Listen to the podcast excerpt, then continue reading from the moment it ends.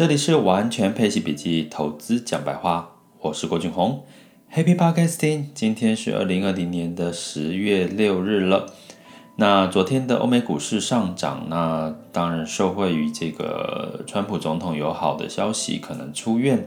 那事实真的是这样吗？我觉得我们在这个完全配息笔记里面，我们的 Podcast 跟这个我们的这个陪伴式理财。一直在讲一个重点，我们在掌握市场里面，其实是要看出背后真正的原因跟因素，其实才可以帮到你去做好对于这个投资配置的一个判断。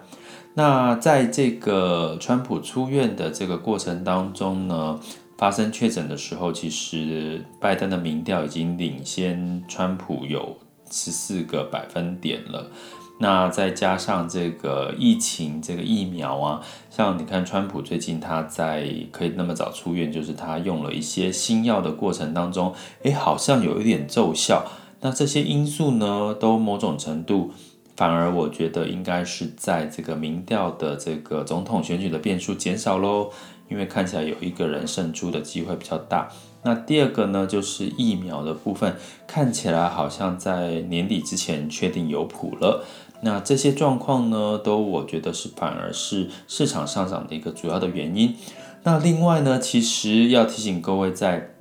新兴市场里面，尤其亚洲，有一些国家呢，已经开始这个疫情也在减缓了吼。那减缓的过程当中，你会看到最近它的股市表现相对来讲，资金流入的。明显的趋势就比较多，所以如果你担心这个美股啦、台股啦，甚至 A 股，相对来讲过去涨多了，因为他们毕竟是呃疫情比较趋缓的一个状况，那你就在十月之后可以去找寻这样的一个国家。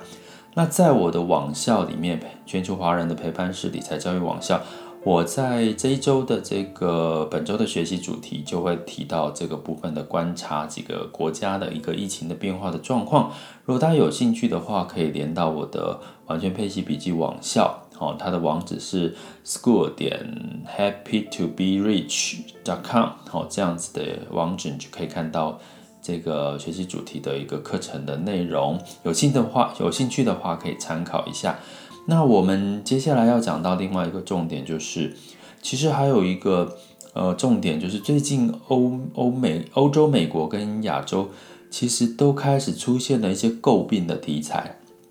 特别值得留意的是欧洲，因为欧洲过去在上涨的过程当中，其实企业诟病的题材其实是支撑它上涨的一个力道。那如果你担心美股涨多了，其实如果有企业诟病的题材，反而会让这个市场有机会再往上走的一个一个空间哈。那根据这个新闻报道里面呢，这个最近一天之内就传出四桩的这个并购的交易题材，这里面包含了制药产业、电子支付、金融科技跟化学肥料。那交易金额来到三两百三十八亿的美元哦。那这个因素，我觉得呢，你可以看到的是，解读成其实现在的企业资金是够的，也就是不像疫情前这样流动性是充足的哦。那当然是在很多的国家的政策救市里面有一定的一个奏效。那企业有现金，可是他们其实又担心疫情在爆发，所以你会看到最近在配息的市场里面。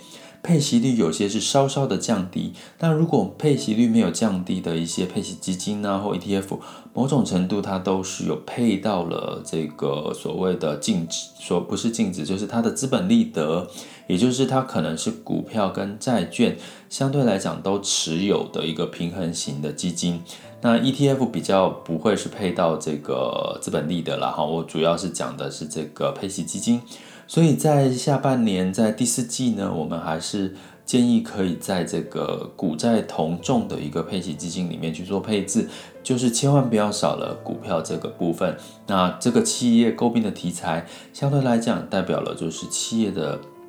资金现金是足够的，但是他可能又担心疫情，所以他可能不会把现金配给哦，配给这个投资人配息。那多的这个现金流动性，他会拿来做什么？一个就是我们讲的。企业诟病呢，那当然会带动股价的上涨。第二个原因是什么？第二个可能他会做这个实施这个库藏股，买回自家的股票，那也会带动股市的上涨。那这些的因素，反而我觉得是接下来支撑第四季的股股票还有机会有看头的一些一个看法。哦，那所以这个部分呢，就可以让我们去特别的去了了解一下。所以十月份我们要特别留意的是这个基本面，哦，就是像这个财报啦。像我们我在社团里面也提到，铜博士哈，也就是铜价持续的一个看好的情况下，它也是一个观察景气领的一个领先指标，也就是景气目前还是在一个复苏，甚至是一个比较偏看好的一个状况。所以以这样子的一个步骤跟节奏呢，疫情稍微减缓，疫苗有可能再出现，那美国总统选举的民调。稍微就是明朗了，就是偏哪一方，不确定因素的减少，然后再加上这个做企业的这个资金是足够的，那相对来讲，你就会看到好像又在布局酝酿下一波就修正之后的一个动能的机会，所以建议大家这个时候呢，如果你有听我们的 podcast，然后有知道就是说，其其实在这段修正的九月份修正的时间。可以某种程度持有一部分的现金，哈，那在等待下一波进场的时间点。那我想在十月，甚至在民调越来越拉锯越大，甚至十一月三号美国总统选举结束之后，应该反而是有一个可以期待的一个空间。那我们重点的部分呢，所有的完整的资讯都会在我们的网校的这个呃每周学习主题里面。提供给各位做分析。那如果大家有兴趣的话，其实就可以透过参与课程，哦，来进入到我们的这个每周学习主题课程学习的一个资格。那这就是我们今天的呃分析的内容，希望对大家都有一些帮助。接下来进入到二零二零年十月六日全球盘市轻松聊。好啦，那在美美国股市周一其实是大幅收高的吼，那在跌势反弹，那当然有些消息是认为是有更多的财政策措施的刺激，还有这个川普总统吼就稍早稍晚会出院的一个情况。那纳斯达克自从之前跌了两个多个百分点之外，今天周一的时候是上涨了二点三个百分点，二点三二，平均都有上涨了一个百分点以上哈。那欧股的部分，德国也上涨了一点一个 percent 哈。那在这个欧股的部分，当然也是期待下一波经济刺政策的一个刺激，也有相对的一个助长的一个作用。那当然还有我前面提到的这个企业。诟病的题材也是一个很好的利多，尤其对欧洲来讲。那亚洲股市呢？因为这个 A 股是休市的，那香港呢，恒生是上涨了一点三二哈。那大家特特别留意香港恒生最近发行的香港恒生科技，我相信在接下来第四季应该也会被变成是一个关注的热点。那台股的部分呢，在周一是这个上涨的哈。那今天。周二的时候呢，我们在录音 podcast 的时候，目前台股也是一个上涨的一个格局哈。那我们来看一下，目前在早上的九点二十四分，我们的台股呢上涨了一百二十二点七三点，来到一万两千六百七十一点。那其实你会看到，我们跟这个美股的联动性相对非常的高哈。那在能源呢，也周一的时候上涨了百分之五哈。那当然是跟一些供给减少，因为挪威的这个海上油气田罢工的关系，所以布兰特原油上涨了五点一 percent，来到了四十一点二九。